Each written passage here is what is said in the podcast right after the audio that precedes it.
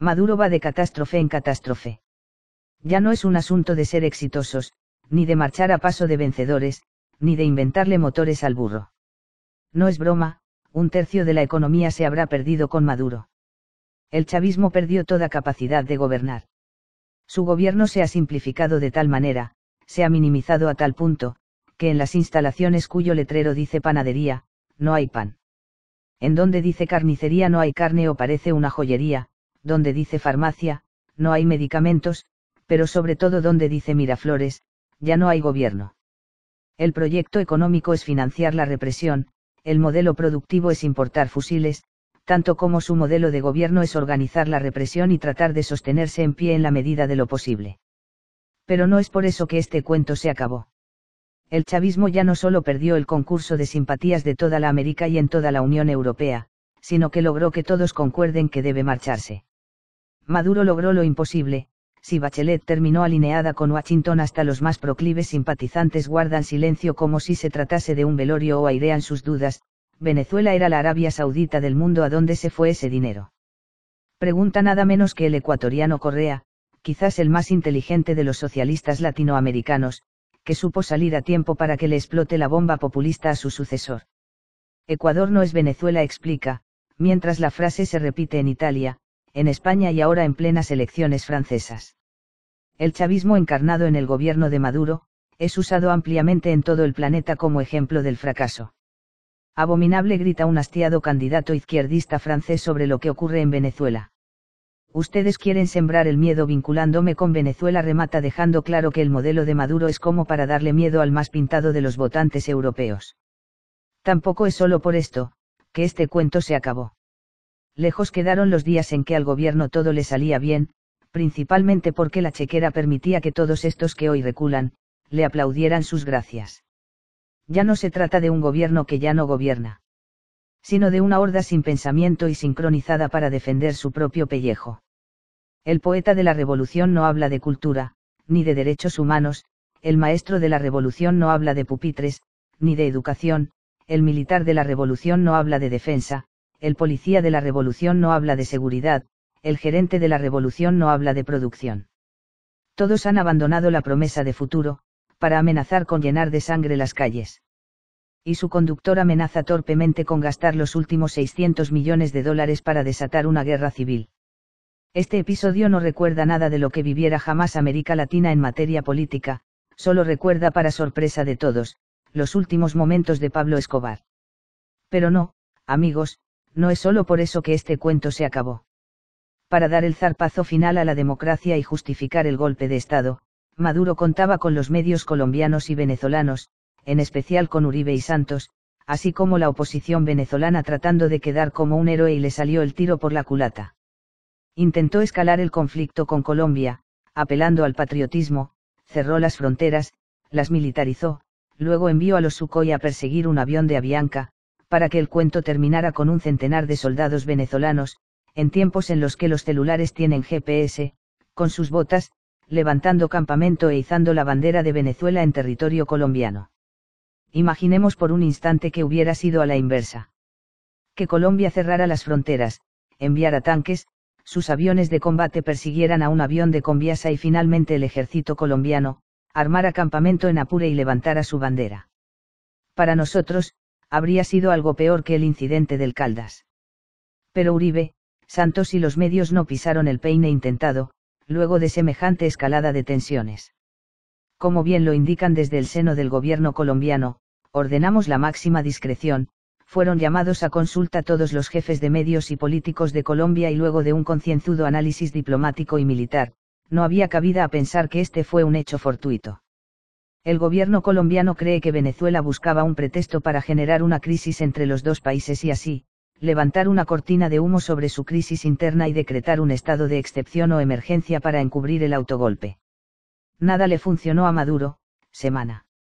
Los plenos poderes, que habría obtenido por la crisis, terminaron en una posición adelantada que los desnudó frente al mundo como un tiranuelo africanizado más. Y Santos terminó pateando a Maduro, siendo el que logró la paz, con un premio Nobel y héroe de los suyos al haber arrodillado a Maduro. Pero no solo por eso, es que este cuento se acabó. Maduro contaba con sus lobistas y con Putin para convencer a Trump de que es un al-Assad tropical, el hijo de Chávez y único hombre que puede garantizar la paz en Venezuela. No estuvo ni cerca, porque para ser al-Assad se necesita ser hijo de Afez, el gran aperturista sirio, es decir, capitalista, proclive a la inversión extranjera, a la propiedad privada y exitoso económicamente y no un comunista bochornoso que está llevando a Venezuela a la quiebra económica. Ya nadie cree que Maduro pueda gobernar y ya nadie piensa que hay alguien peor que Maduro. Efectivamente no lo hay. Por eso apenas logró que el canciller ruso dijera que Maduro olía como Allende, F, y no pocos cercanos a Maduro dijeron que se inmolaría tal y como chillaba este a la salida de Castro de Chile tendrán que acribillarme hasta en eso, se acribilló él solito. Nada le funcionó y la amenaza de los rusos es especial, porque no hay que olvidar que la oposición no gobernó Chile a la muerte de Allende. Los rusos saben mucho de fracasos, porque sobre todo el que más gritaba en contra de la oposición, el que más reprimía las marchas opositoras desde 1971, era el jefe de la guarnición de Santiago de Chile y posterior jefe militar de la zona de excepción, cuando decían que los fascistas tenían un plan orquestado para destruir el régimen democrático y el imperio de la ley, en fin el gran represor de la oposición era nada menos que general Augusto Pinochet.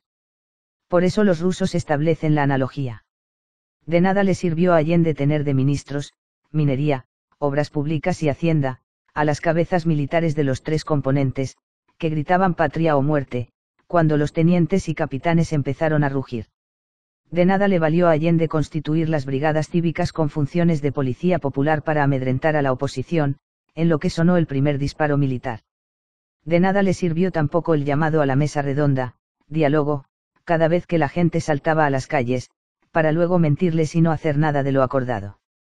Así que los rusos, que saben de la historia revolucionaria y sobre todo de falsos revolucionarios tropicales, lo primero que conocen es que no hay general, ni padrinos militares del régimen que aguanten mucho, cuando los tenientes comienzan a presionar, porque su familia tiene hambre. Pero no amigos, no se trata de que los militares que más chillan arenga sean los primeros siempre en voltearse, esto tampoco es la razón por la que este cuento se acabó. Maduro contaba con Trump y con la calle 1 para asegurarse la solidaridad de la izquierda latinoamericana. Y solo se escuchó la voz de Evo Morales gritando que Trump quiere el petróleo venezolano mientras que Trump, brillándole los ojos, le contestó con el récord de exportaciones de petróleo, habiéndose comido los recortes de la OPEP, Forbes, y firmando un oleoducto que terminará nada menos que frente a Citgo para terminar de barrer con el petróleo venezolano. Pero lo peor para Maduro no es solo el silencio de Washington, sino que sus 500 mil dólares tirados a la basura para chuparle medias en la toma de posesión, fueron contestados a los pocos días, con Lilian Tintori en el despacho oval. Sus millones gastados en lobby terminaron con Tillerson señalando a Maduro como un tiranuelo. No amigos, la CIA no salvará a la revolución bolivariana de su decadencia por mérito propio, es la izquierda de Allende, la izquierda uruguaya, la izquierda mexicana y la izquierda mundial los que hablan de que Maduro, debe marcharse del poder. Pero tampoco es solo por eso, que este cuento se acabó. Amigos, este cuento se acabó. Porque el pueblo no está despertando de una pesadilla llamada chavismo, sino de un sueño. No fueron buenas políticas del chavismo sino una ilusión financiada por el petróleo, una irresponsabilidad gigantesca que sacó temporal y ficticiamente a millones de la pobreza. Pero como toda esa movilidad social, ese ascensor social no estaba garantizado por producción, ni por creación de trabajos, sino por una petrochequera tan temporal como los idiotas que firmaban los cheques, esa movilidad termina ahora convertida en una avalancha, una luz de pobres que caen, por efecto de la gravedad, a su rancho de piso de tierra de toda la vida. Pero el problema de antes del chavismo era nada en comparación al de Maduro, porque quien nace en una favela, no extraña su mansión. Bien lo dijo Lula da Silva quien se acostumbró a comer lomito, ahora no quiere comer pellejo quienes se acostumbraron a los subsidios masivos y que con un sueldo mínimo compraban dos cajas de whisky hoy no pueden siquiera comprarse una botella de ron barato. Quienes comían todo importado y subvencionado, casi gratis, hoy hurgan en la basura. Quienes lograron viajar y obtener los dólares para vivir un mejor un año y darse algún lujo, hoy les ofrecen una bolsa de comida. Quienes pisaron los hoteles subvencionados, hoy tienen que volver a su letrina afuera de su casa con techo de zinc quienes abarrotaron las clínicas privadas, por la subvención de los seguros y los implementos quirúrgicos masivamente, hoy mueren de mengua en el desvencijado hospital de toda la vida. Quien pasó del rancho al apartamentico, sintiendo que había progresado, hoy vuelve a ver las caras sonrientes de sus viejos vecinos. Quien progresó del apartamentico a otro mejor, hoy debe cinco meses de condominio. Quien logró sacar a sus hijos a un colegio privado, hoy les ve las caritas tratando de explicarles que deben volver atrás. Quien compró su carro subvencionadísimo, hoy no tiene cómo pagarle el repuesto y tiene que volver al destartalado autobús. En fin, los que más creyeron en el chavismo, hoy saben que volvieron al pasado y están despertando con lágrimas en los ojos, pero de arrechera. Y eso, es lo que está pasando en las calles. Ya no son los jóvenes universitarios, ni la clase media. Hoy, hombro con hombro, hombros con hambre tiran piedras los de clase media junto a los pobres y sí, junto a los eschavistas. Protestan los jóvenes y los mayores de clase media a su estilo en las autopistas, protestan en la tarde, luego del trabajo los obreros en las zonas populares, protestan los radicales de siempre enfrentados a la autoridad y ahora se han unido, los más pobres y los depauperados que abren Santa Marías pero de polleras, carnicerías y abastos en las zonas populosas, buscando nada menos que comida en los pisos sin importar incluso, si mueren electrocutados. Por eso no hacen falta medios de comunicación privados, cuando el gobierno se hace a sí mismo su mala propaganda. Mientras la gente clama por comida y medicinas, el gobierno dice que el hambre de quienes la sufren, es mentira. Esta gente ha levantado una nueva barrera.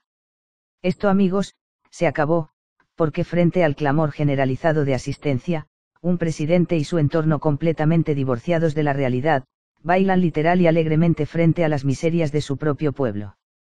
Es la señal inequívoca de que el chavismo llegó a su fin y de la peor manera. La imagen de un presidente y su entorno, riendo y bailando salsa en medio de un panorama de hambre y falta de medicinas, es la imagen que demuestra que este cuento, se acabó.